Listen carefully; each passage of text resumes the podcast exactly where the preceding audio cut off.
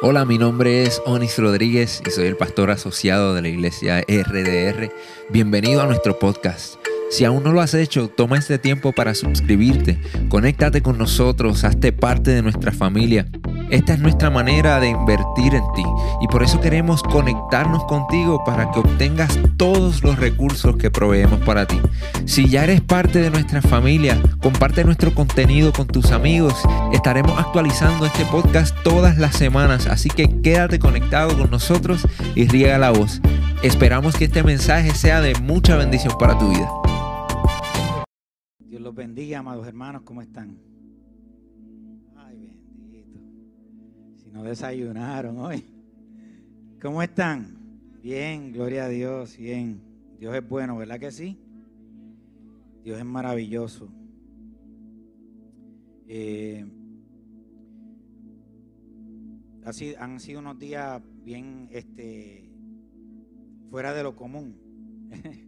poco normales con esta situación de lo del paso del huracán y tantas cosas que hemos pasado, pero Dios es bueno y siempre su misericordia está presente ahí con nosotros. Eh, estos, días, eh, yo le estaba diciendo a los hermanos eh, en el primer servicio que voy a ser bien transparente con ustedes.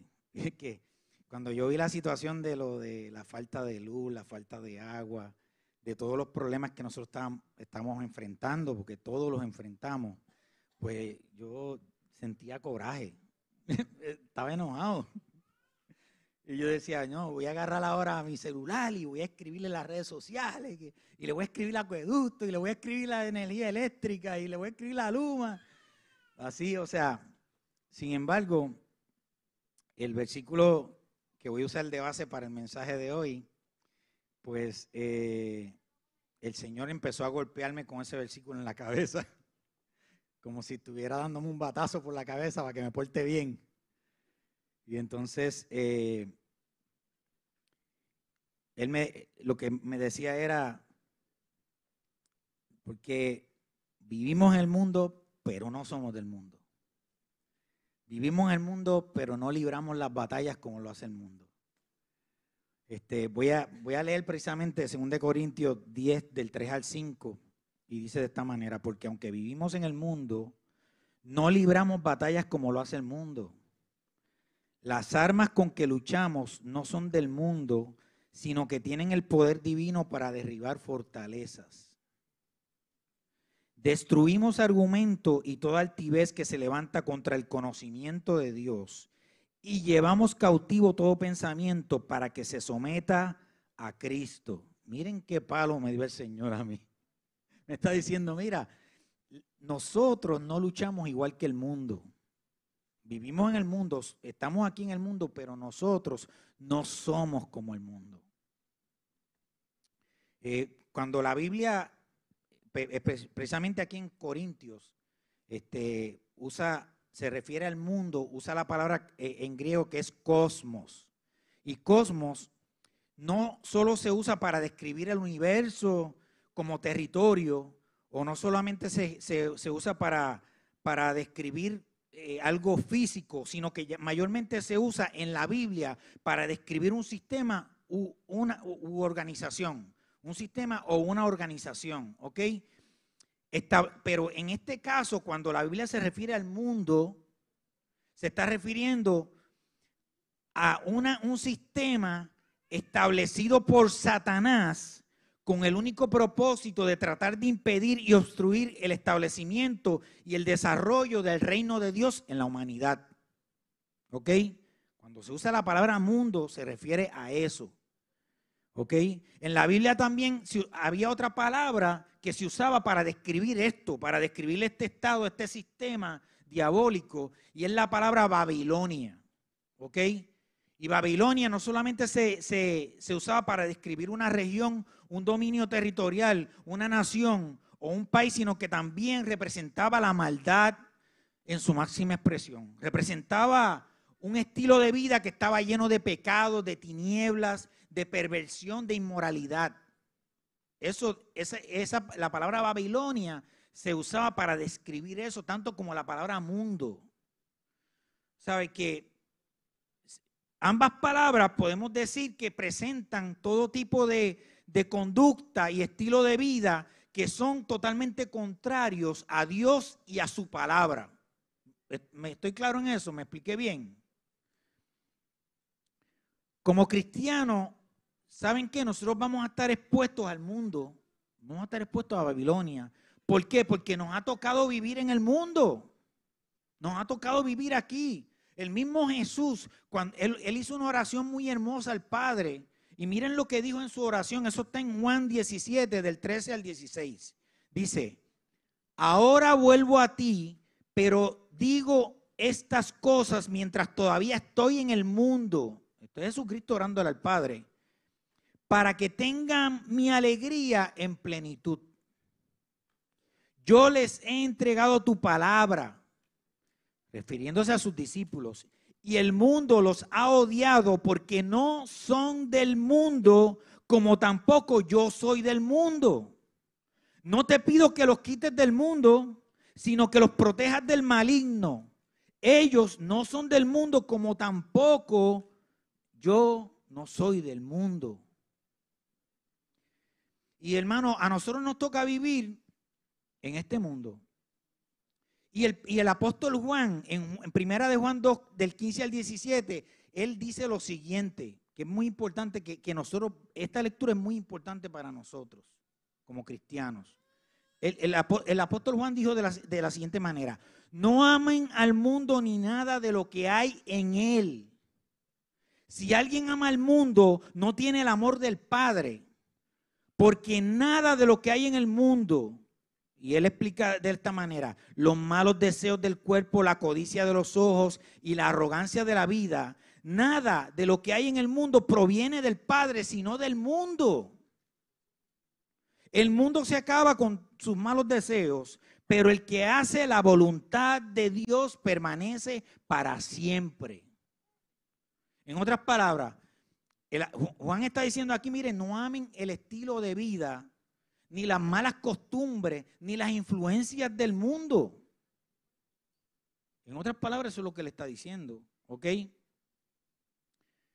Ahora, la pregunta es la siguiente, ¿cuál debe ser nuestra actitud ante la realidad de tener que nosotros vivir en este ambiente, en este sistema, en el mundo? Nosotros tenemos que vivir en el mundo, ¿cuál debe ser nuestra actitud?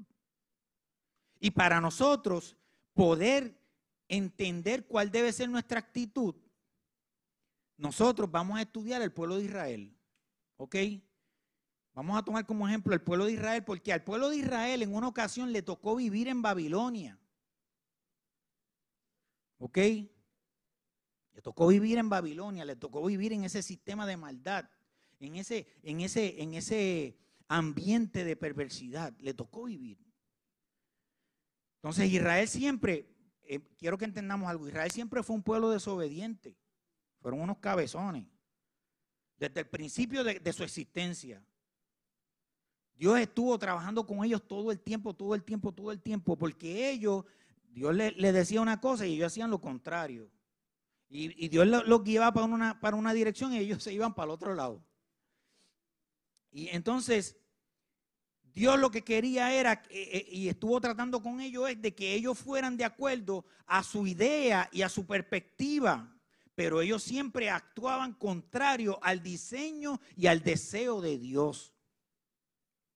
Y una, y una tras vez, y una vez tras vez, y una vez tras vez, ellos recibían amonestación por el pecado, pero ellos no aprendían de sus errores. Ellos volvían y caían en la ignorancia, volvían y caían en la idolatría, volvían y caían en la desobediencia, volvían y caían en la corrupción.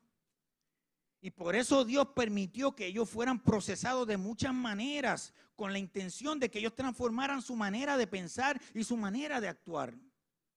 Y ellos fueron procesados con enfermedades, fueron procesados con guerra, fueron procesados con escasez, fueron procesados con dificultades, fueron procesados porque le faltó el agua, la luz. Bueno, no había luz eléctrica cuando eso, pero, pero lo que quiero decir es que ellos fueron procesados como nosotros estamos siendo procesados. Pero el asunto con ellos fue que terminaron en el punto de que ese proceso de Dios hacia ellos terminó en el punto que, lleva, que nos lleva a, a lo que es el tema del mensaje de hoy. terminaron viviendo en Babilonia. Viviendo en Babilonia. Y, la verdad es que Dios no deseaba verlos a ellos viviendo en, Babilonia. Dios no deseaba que ellos vivieran en el destierro.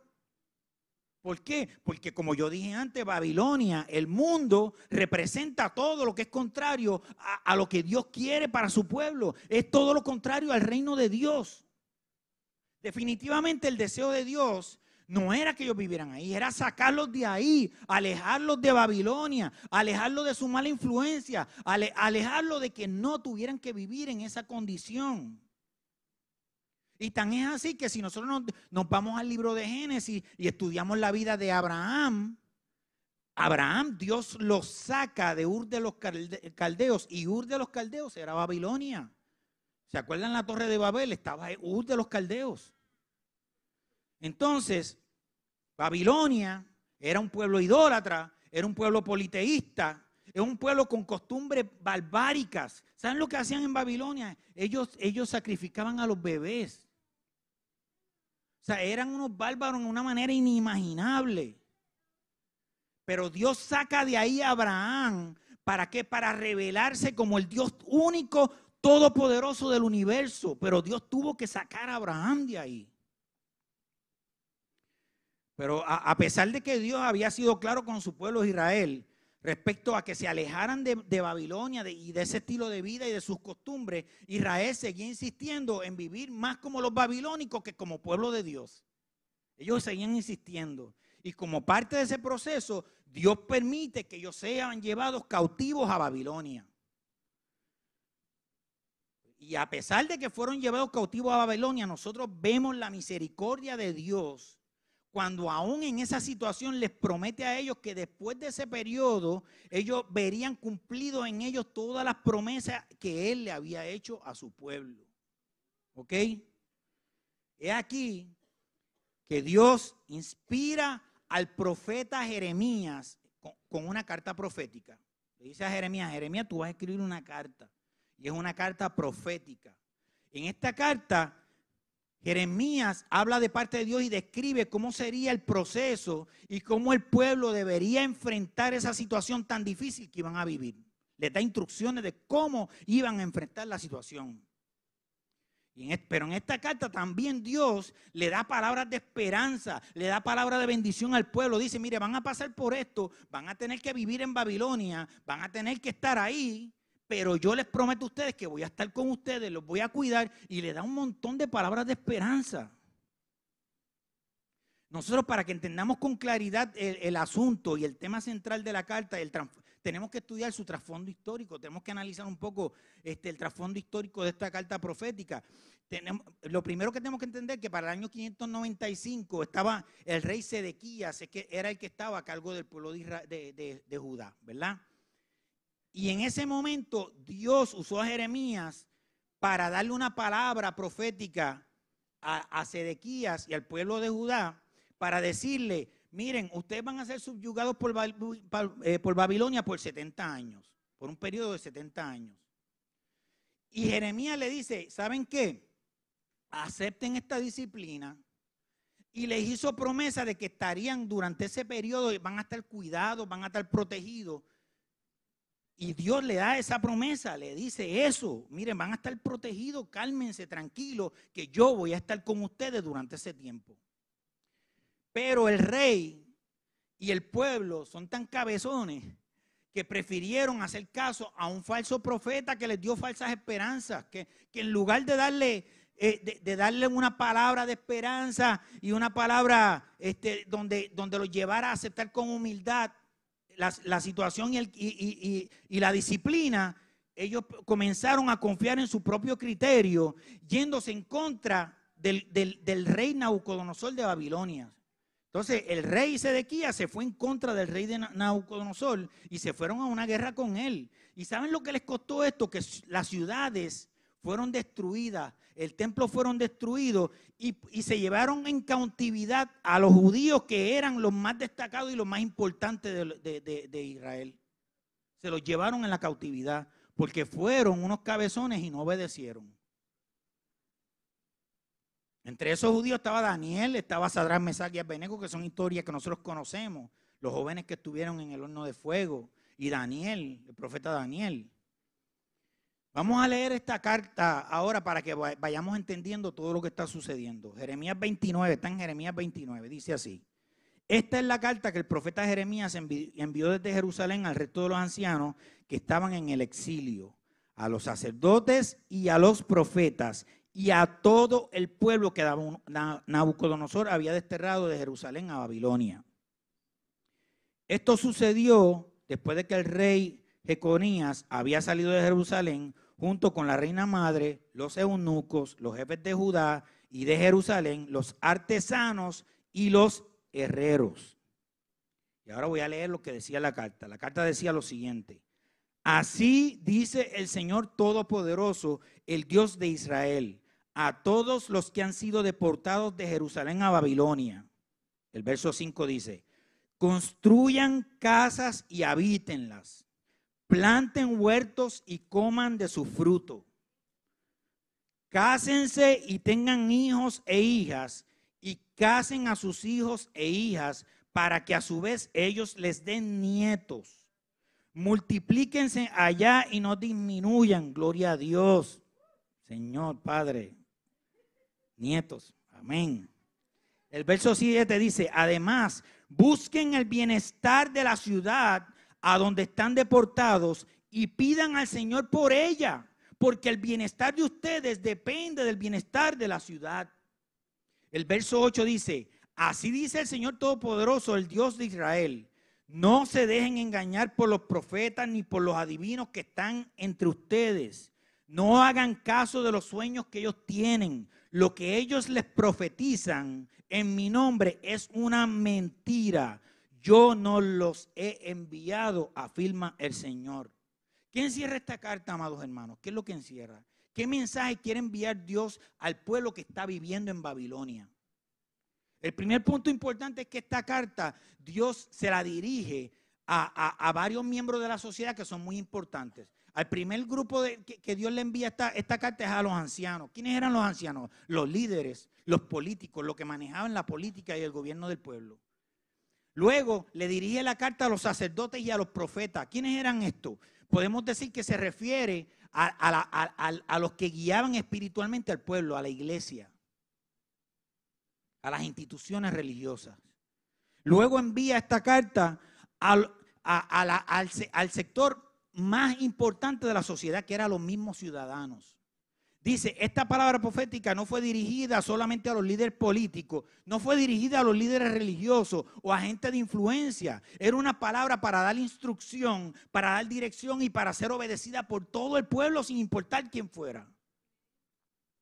El segundo punto importante de esta carta es que Dios inspiró a Jeremías a profetizarles este mensaje como respuesta a una realidad muy triste que ellos estaban viviendo. Están pasando por eso. Estaban allí en Babilonia, tenían que vivir en Babilonia como esclavos muchas veces, sometidos. Pero ¿qué pasa? Que, que Dios les da esta carta aún en medio de esa situación. ¿Cuál era la situación? Estaban sin gobierno, sin dirección política. La segunda situación es que dentro, de dentro de, la carta lo dice que se llevaron, dentro del grupo que se fue, se llevaron a los trabajadores más diestros, a quienes, a los artesanos y a los herreros. esta era la gente que estaba a cargo del desarrollo económico del país. Se los llevaron. Eran los que estaban a cargo del desarrollo tecnológico. ¿Sabe? Que el país se quedó eh, con una economía destruida. Porque la gente que producía la economía, ellos se lo llevaron.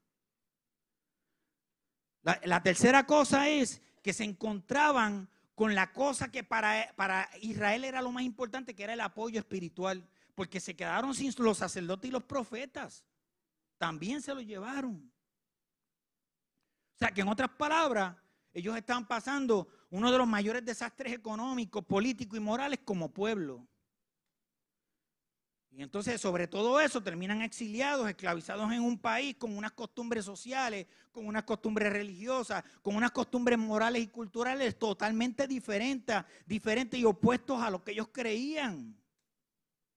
Y yo les hago la siguiente pregunta. ¿No se les parece eso a ustedes el tiempo que estamos viviendo?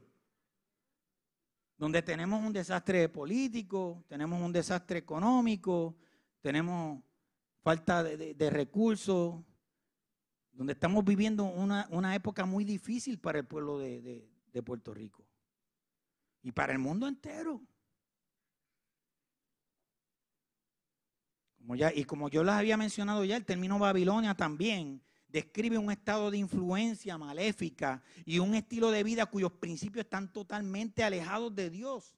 Es un estado espiritual donde se tergiversa la moral, donde a lo bueno le llaman malo y a lo malo bueno. Donde vemos que el mejor compositor es uno que escribe una letra que es una basura.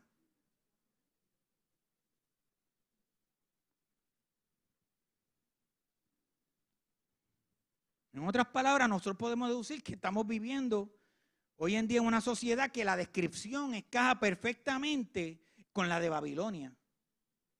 O sea, podemos decir que esta sociedad corrupta, llena de maldad, que el hombre se idolatra a él mismo, donde los sentimientos y las emociones son más importantes que la vida misma. Esta sociedad, este, ¿no se les parece a Babilonia? Así estamos, estamos viviendo en Babilonia, tenemos que vivir aquí, estamos aquí. Pero si, ya que estamos aquí, ya que estamos aquí presentes viviendo esta época, este momento, yo, yo les hago las siguientes preguntas. ¿Qué es lo que Dios espera de nosotros ante estas condiciones tan difíciles de nosotros, sus hijos, como cristianos? ¿Qué Dios espera de nosotros? Como cristianos, ¿cómo enfrentamos esta crisis que estamos viviendo? ¿Cómo debemos actuar mientras vivimos aquí en Babilonia? ¿Cómo debe ser mi respuesta ante la adversidad que me ha tocado vivir, ante la falta de agua, la falta de luz, ante la falta de recursos económicos? ¿Cómo yo debo actuar? ¿Cuál debe ser mi respuesta? Ante una sociedad cuyo estilo de vida es cada vez más y más contraria a Dios y a sus instrucciones. ¿Cómo yo debo actuar? ¿Cuál debe ser mi, mi manera de ver la vida, mi manera de actuar en la vida? Veamos cómo Dios desea que enfrentemos la vida mientras vivimos nuestra Babilonia. Vamos a leerlo porque eh, podemos usar de ejemplo lo que pasó al pueblo de Israel. Lo primero que Dios nos, nos dice a nosotros en el versículo 5, nos dice construyan casas y habítenlas.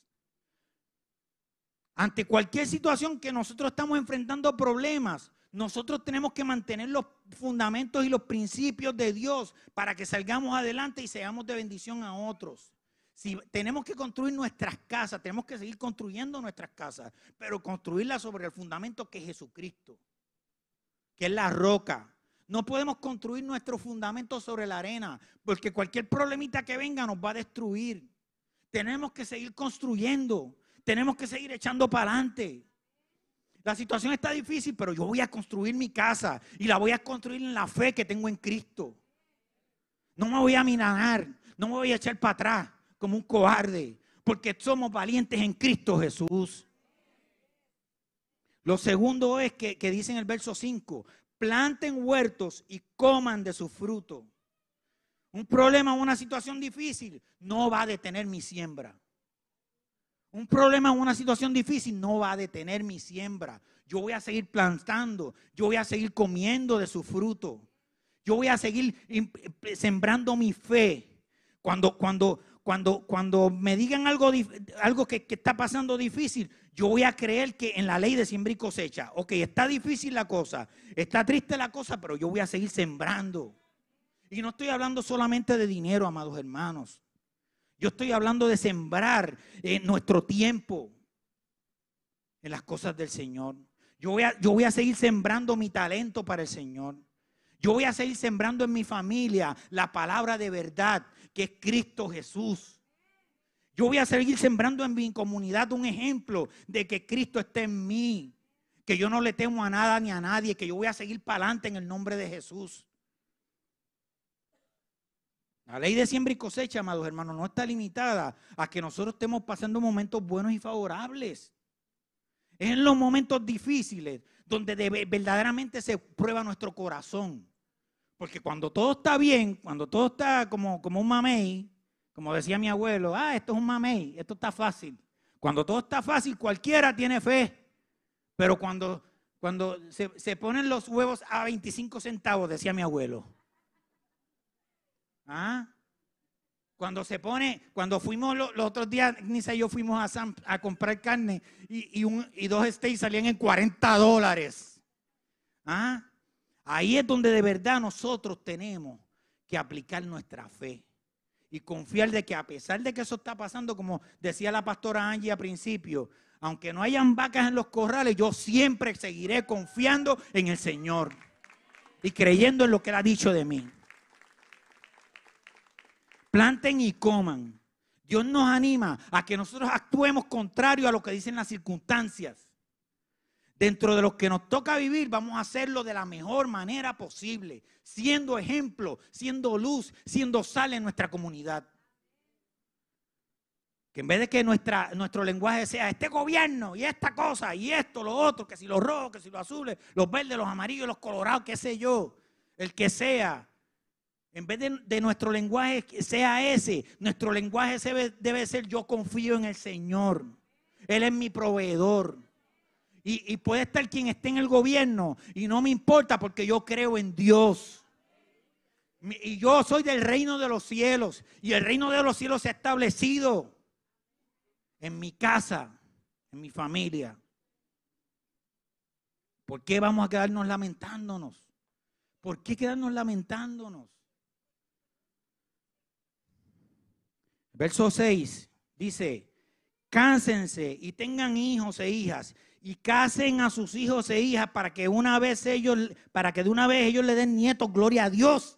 Multiplíquense allá y no disminuyan, hermanos. En una situación difícil, seamos productivos. Porque lo que el mundo espera de nosotros es que nos estanquemos, que no echemos para adelante. Pero ¿sabes qué? Mientras más difícil la cosa, más yo voy a poner mi fe en lo que Dios ha dicho de mí, que todo me irá bien. Todo me irá bien. En la escasez me voy a multiplicar para gloria de Dios. No hay una razón para no seguir el proceso de multiplicación. Aún en el exilio, aunque tengamos que vivir aquí en Babilonia, Dios no se ha olvidado de nosotros. Que nada, hermanos, que nada nos detenga que nada nos detenga. El verso 7, este está fuerte. Porque dice, busquen el bienestar de la ciudad donde están deportados y pidan al Señor por ella, porque el bienestar de ustedes depende de esa ciudad. Busquen el bienestar de la ciudad, aun a pesar de que nosotros nos sintamos en unas condiciones precarias. Aún a pesar de la gente del gobierno, aunque no haya trabajo como debería, no importa lo que sea, nosotros, nuestra esperanza está puesta en el Señor y nosotros tenemos que ser ejemplo a la ciudad. Nosotros tenemos que buscar el bienestar de la ciudad, aunque no nos guste que el, alcalde que esté presente, o el gobernador, o los senadores, aunque, aunque esté pasando lo que sea, aunque no nos guste el UMA, hermanos, vamos a seguir trabajando por el bienestar de nuestro país. Vamos a seguir trabajando por el bienestar de nuestro país, por el bienestar de mi casa, por el bienestar de mis hijos. Vamos a esforzarnos. Y vamos a poner en patines la fe. Tenemos que seguir brillando. Nosotros somos la única esperanza que le queda a la humanidad, amados hermanos. Somos la única esperanza. Somos la luz del mundo. Somos la sal de la tierra. Si la tierra no fuera salada, ¿qué va a pasar? Y los versos 8 al 9 dice, así dice el Señor Todopoderoso, el Dios de Israel. No se dejen engañar por los profetas ni por los adivinos que están entre ustedes.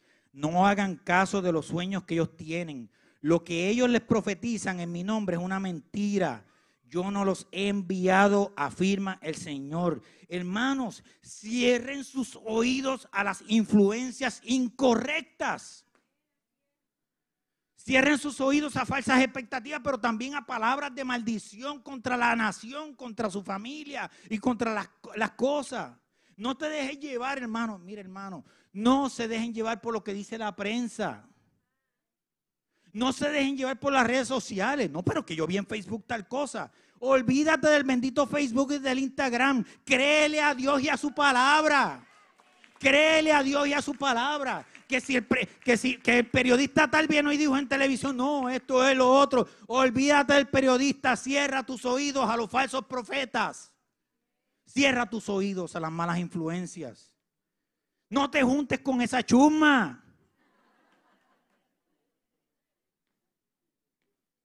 Cierra tus oídos a, tus amigos.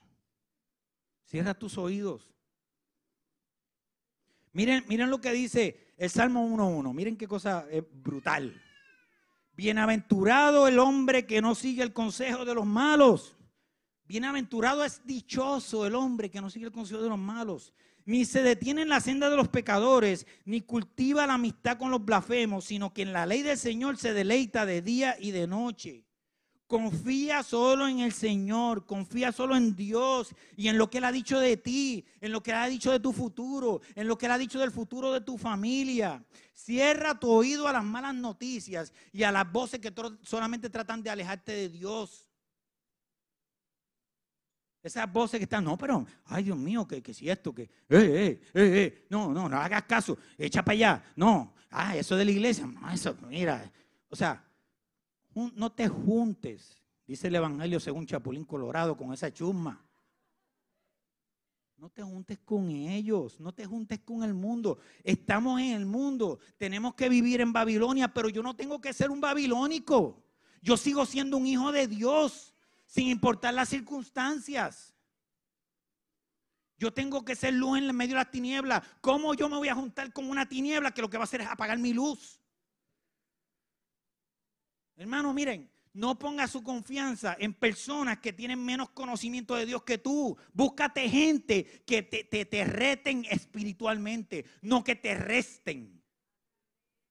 No busques gente que te resten. Búscate, júntate con gente que te va a llevar a otro nivel espiritual. Que cuando las cosas están malas te dicen, no te preocupes, que Dios está contigo.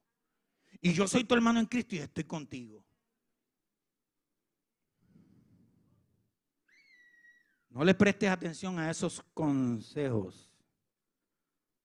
No le presten. Hermanos, hay una bendición especial para el hombre que pone su confianza y sus esperanzas en el Señor. Hay una bendición especial. Para el hombre que obedece a Dios hay una bendición especial. Para aquel que obedece a Dios a pesar de las circunstancias hay una bendición especial. Para aquel que aún en medio de la tormenta sigue sintiendo paz, hay una bendición especial. Miren lo que dice Jeremías 17, 7 al 8. Miren lo que dice Jeremías 17, 7 al 8. Bendito el hombre que confía en el Señor y pone su confianza en Él. Será como un árbol plantado junto a aguas junto al agua, que extiende sus raíces hacia la corriente, no teme, que, no teme que llegue el calor y sus hojas están siempre verdes. En época de sequía no se angustia y nunca deja de dar fruto. Así somos los hijos de Dios.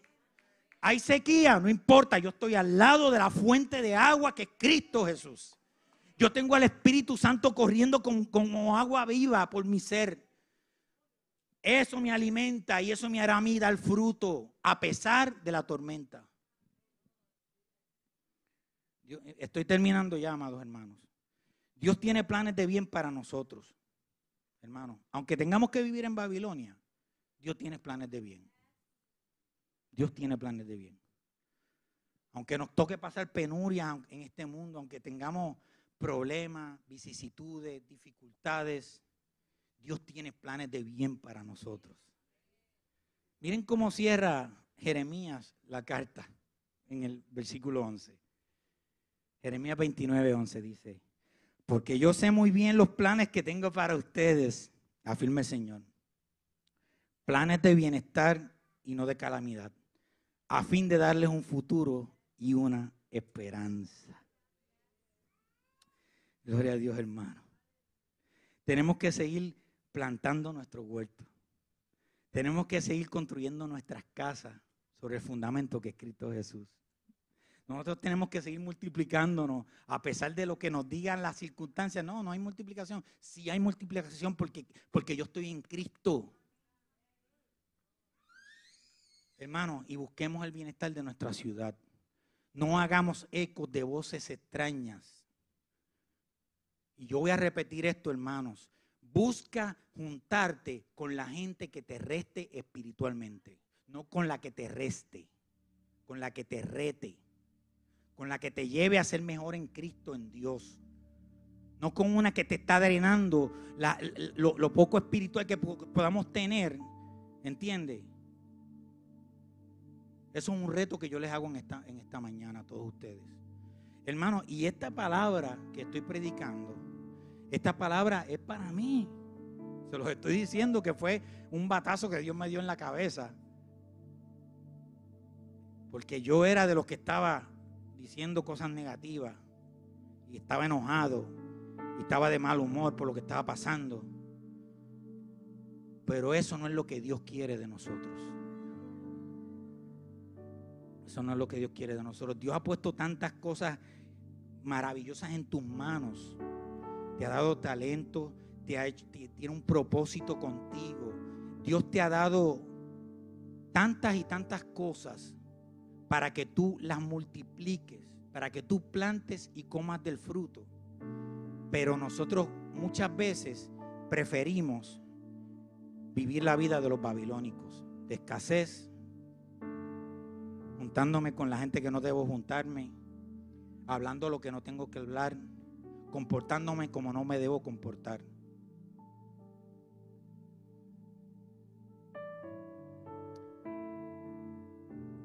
Dios, Dios está con nosotros, amado hermano. Dios está con nosotros y vuelvo y le repito, Él tiene planes de bien para cada uno de nosotros. Pueden ponerse de pie, por favor. Gracias por conectarte con nosotros. Si este mensaje ha sido de bendición para tu vida, te voy a pedir tres cosas. Primero, Hazte parte de nuestra familia. Suscríbete a nuestro podcast y conéctate todas las semanas con nuestro contenido. Número 2. Comparte nuestro contenido con tus amigos. Y número 3.